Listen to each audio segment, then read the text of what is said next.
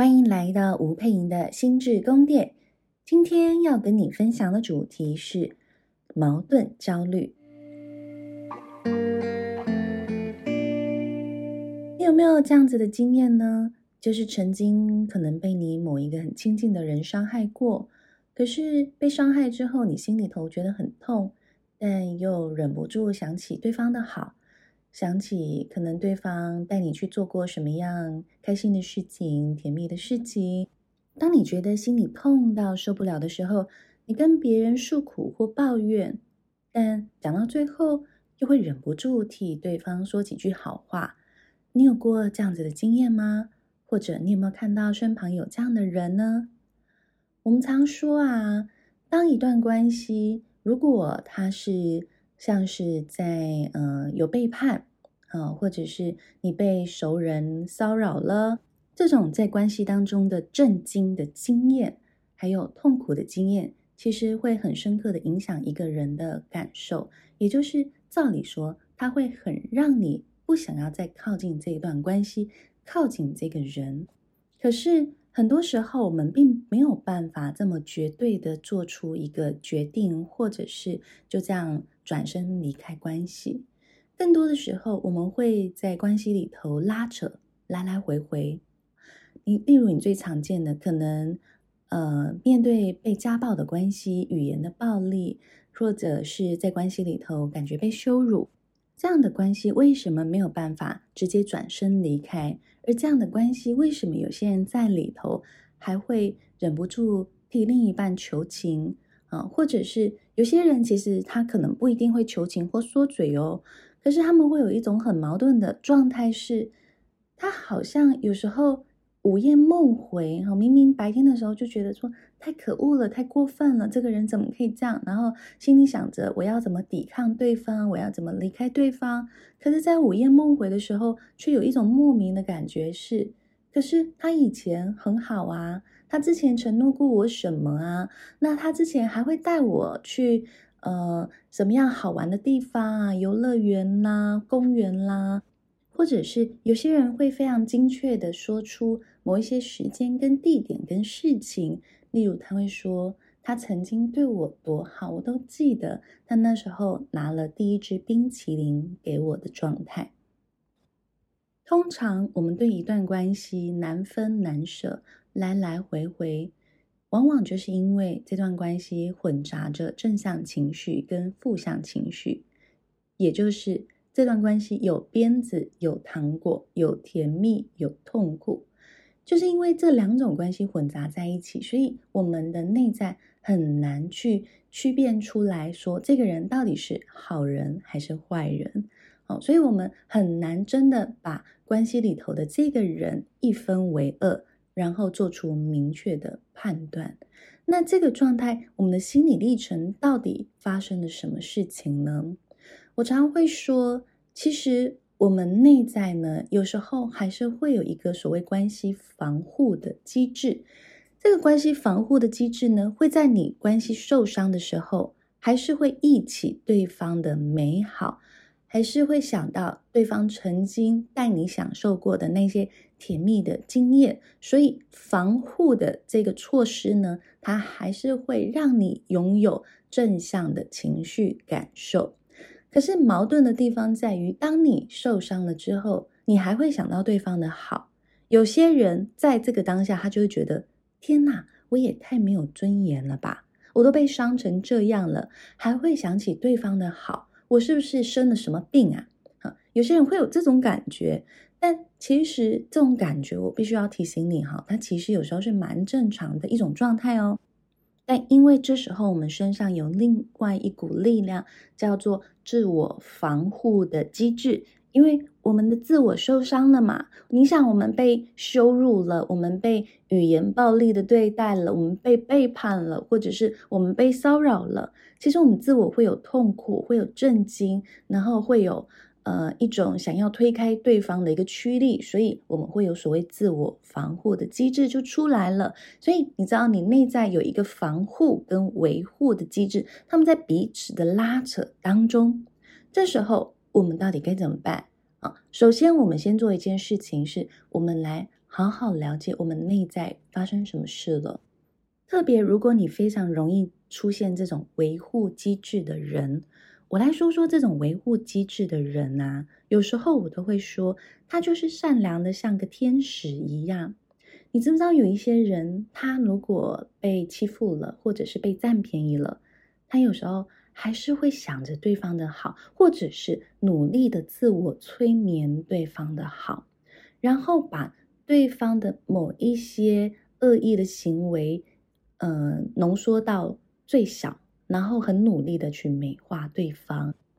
更努力的是去挤压自己的感受，所以在关系里头很容易呈现的状态是：我是很小的，对方是很大的，我是不重要的。对方非常的重要，我们会说，其实这是一种自我保护的假我机制。什么意思呢？你知道有一些人，如果他从小的生长环境里头有很多的危机感，例如他常常觉得他的环境不够让他觉得他可以时时待在这里的一种安全感啊，或者是他常会意识到自己要被丢掉，特别是他的。家庭关系不是很紧密的，父母经常吵吵闹闹的，或父母经常不在家的，或甚至他是必须要寄人篱下，他必须要去看别人的脸色过活的这种个体啊，他们非常容易产生假我的机制。这个假我的机制就很像是一个孩子在一个环境里头，他不得不戴上一个面具，这个面具呢，就会成为所谓的。乖宝宝面具哦，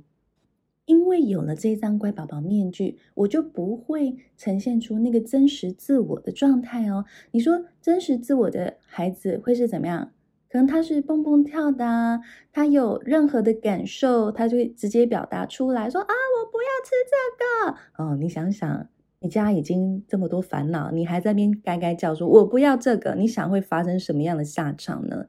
当然，通常下场会是有很多的危机感，所以这些孩子呢，就会慢慢的挤压自己内心真实的欲望跟真实的感受，然后呢，他会就算是每天出现的饭菜都是他很讨厌的东西，他也会开始假装说啊，大人都这么辛苦了，我就不要再去说我想要吃什么东西了啊，所以这个假我呢，就会越来越形塑出来。越来越怎么样？越来越大的状态。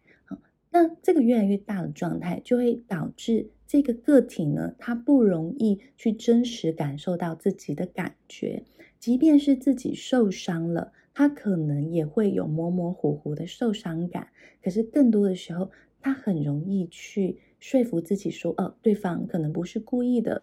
或者对方这个伤害性的行为。”可能是暂时的，就他本来不是这样的人，他其实也是一个很好的人呐。你知道，他就会很大量的去说服自己，然后企图去维护这个关系，所以他的维护的机制其实是非常非常的强大。那其实这个维护也的确有他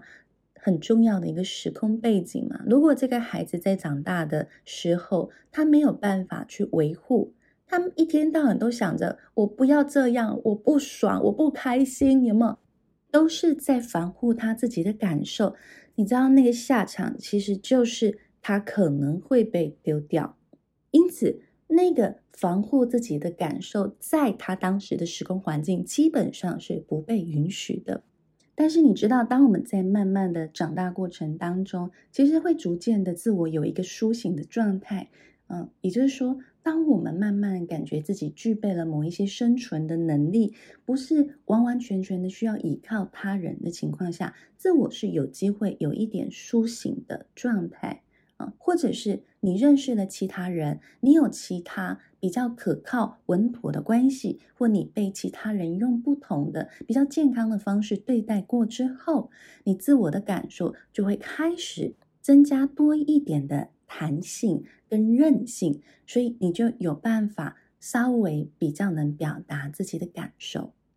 所以这时候你可能就会问：呃，老师，那请问到底哪一个感觉是真的，哪一个感觉是假的？你刚刚讲的这个假我的感觉，所以是我不要去理他，是不是？好，这时候你可能会觉得有一点点呃矛盾的感受哈，但是我要提醒你，不论是真我或假我，在我们身上运作出来的感觉，它都是真的。我刚刚讲的真我或假我，其实都是我们内在的一个呃，你也可以说它是一个人格的状态，或者是一个行为的表现，也就是它也扎扎实实的在影响你各式各样的决策。可是我们。能不能够帮忙自己的是，也许我们更活出我们的真我，也许我们更能够去安抚这个假我的部分，其实是重要的。因为这两个状态的自我在打架，你就会真真实实的感受到内心挣扎的痛苦感。好，所以我们先不论到底什么是真，什么是假。虽然我刚刚讲的真我跟假我是一个形容词，好，去。形容词跟名词的结合，哈，去去形容你的那个自我的状态，但是它是很容易造成我们内在各式各样冲突的情形哦。好，那如果你现在听懂了，发现哦，原来你的成长环境导致你这样子的假我状态，也就是你不时要戴上面具，强颜欢笑，然后呃，常常看到别人的好，成为他人眼中的天使。那这时候，其实你就可以帮忙自己的是，愿意去承认心中被关系呃欺骗或欺负或受伤的时候，我还是有感觉到那一股难受。那这两股力量，你怎么样帮忙自己去好好的协调，好好的融合在一起，或整顿自己呢？这个时候，好好的自我理解跟自我对话就相对重要了。当我们假我的声音出来的时候，你就要懂，那是一个自我防护的机制。可是为什么我需要有自我防护的机制？是我曾经生长在一个充满各式不安全感的环境里，所以我很害怕关系分离之后，我会无依无靠，我会没有办法自己生活下去。所以这个假我必须要起来，然后为你捍卫这段关系。而这个时候，我们如果对这一个声音有很多的了解，了解它背后的害怕之后，我们就要有能力去安抚自己的这份害怕，告诉自己：我现在是安全的，我不用再依靠别人过生活。同时，我们也要很理解的是，如果假我的机制运作的越强烈，说真的，我们会越来越活在这个假我的状态里。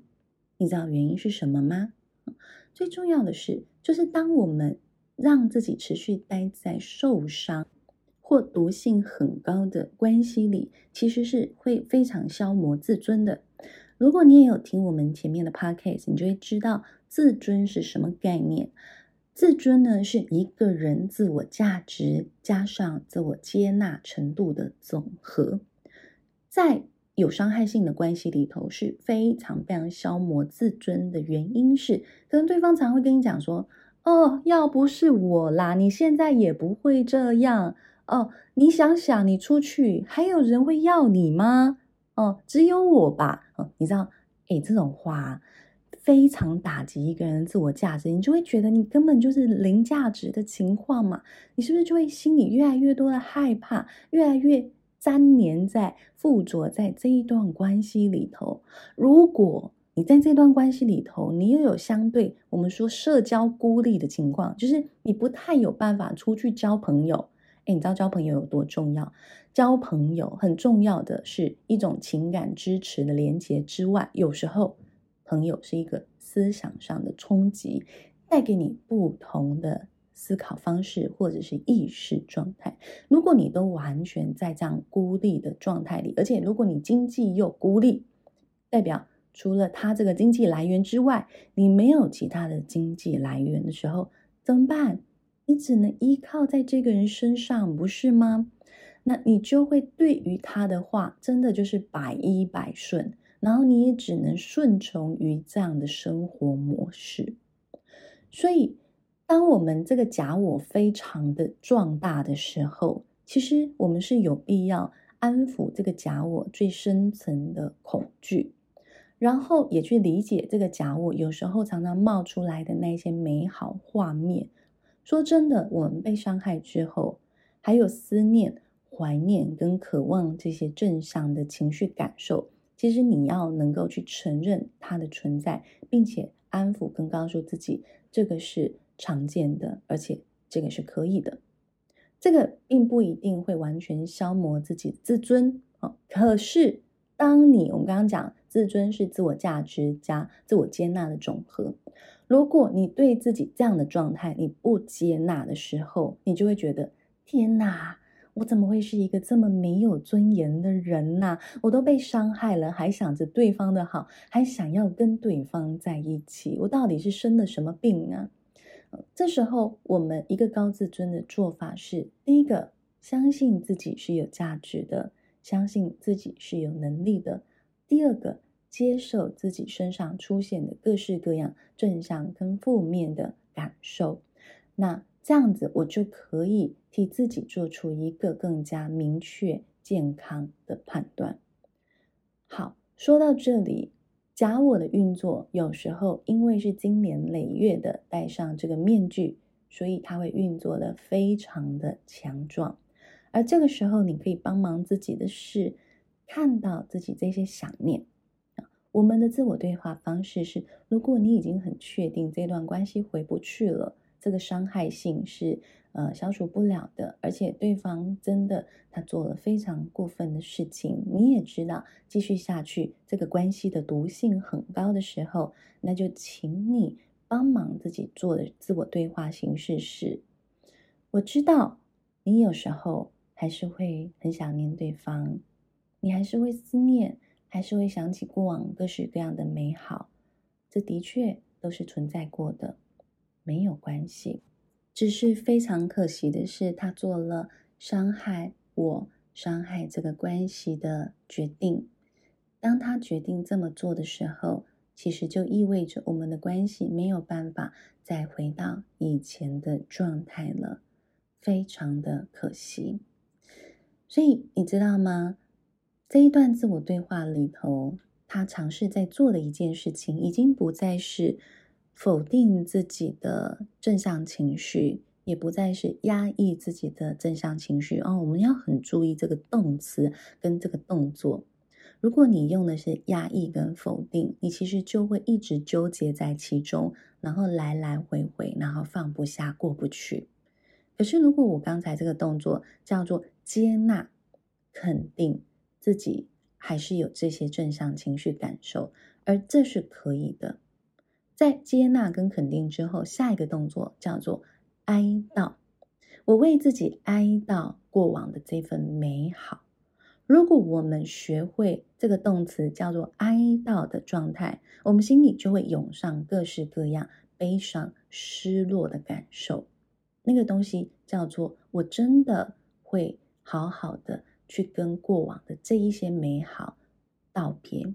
如果我有能力好好的去道别，我也就有能力好好的道别这段关系。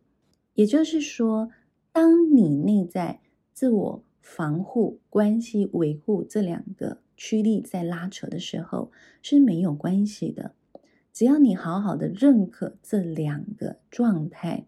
好好的去对话，甚至你告诉自己。真的非常可惜，我们的确过往有很多美好，而基于我现在想要成长、茁壮跟保护自己的决定，我只能挥别过往这些美好的状态了。如果你确实的去做到哀悼的时候，你就会感觉到，哦，原来我自己内在正在走一个。哀悼的历程，甚至我也慢慢在适应一件事情，是我不再对这一个人有越来越多的情绪依赖的感受。有时候，因为我们离不开一段关系，我刚刚一直说有甜蜜、有痛苦、有鞭子、有糖果。其实原因在于你在一起的时候你很痛苦，可是你知道吗？你不在一起的时候，你不知道你要依赖谁。你不知道你的情感依归在何方，哎，这些都是痛苦，这些都是鞭子所以在一起还是有某一些糖果是我知道，我就是跟这一个人有这个名分上的关系，好，或者是有这样子呃居住我们在一起嘛，然后有这样子物理空间的一种关联性。你其实还是有某种程度的熟悉感，或者是归属感在里头，这些都是糖果，这些都是甜蜜的一种元素啊，我们都要承认它的存在啊。如果我们都看懂了这一些东西之后，然后愿意告诉自己，我们就来到哀悼的适应历程吧。所以，不论关系是用什么样的方式分开来。是经历过这种很有伤害性的过程去分开来的关系，它还是有可能带来很深沉的悲伤情绪，这些都是非常常见的。而当我们有足够高的自我理解跟自我接纳，其实就能够帮助自己好好的度过这样子的关系结束或关系分离的过程。所以听到这里，我想提醒大家，有时候我们身上可能真的会会为了生存而必须戴上面具，但成长了之后，我们内在越来越有力量的情况下，其实我们会有一个逐渐摘下面具的过程。但是因为假我的某些行为模式，其实它非常的壮大，以至于我们内在就会发生很多冲突的声音。所以，增加了对自己的理解，增加了对关系的理解，甚至增加了对情绪历程的理解之后，其实就能够帮助你重新去思考跟判断啊。所以，也很希望这一集我们矛盾焦虑的内容呢，提供了你一个思考的框架、思考的方向，呃，或者是一个呃方法性的一个一个概念哈。其实。如果我们内在在纠结，我一直强调内在在纠结哦，你不用一直顺着这个纠结里头一直进去，你其实就回到方法上，你其实就回到好好的跟自己对话，好好的哀悼，你就会发现，哎，其实事情也可以变得非常简单哦。好，所以说到这里。如果你希望对自我有更多的成长，包括你希望你的自我是越来越有力量的，越来越活出真我的状态，我们在爱心里有两个整天的增进自信心理训练的线上工作坊。无论你是在世界哪一个角落，你的时间上都搭配得上。如果这个主题你也感兴趣的话，都欢迎你报名参加哦。相信报名链接，你可以在下方的说明栏中看见。好的，再一次谢谢你的收听。如果你喜欢我的 podcast，欢迎留言跟评分，也分享给你周遭的好朋友，让更多人可以跟着你一起成长哦。我们下次见喽，拜拜。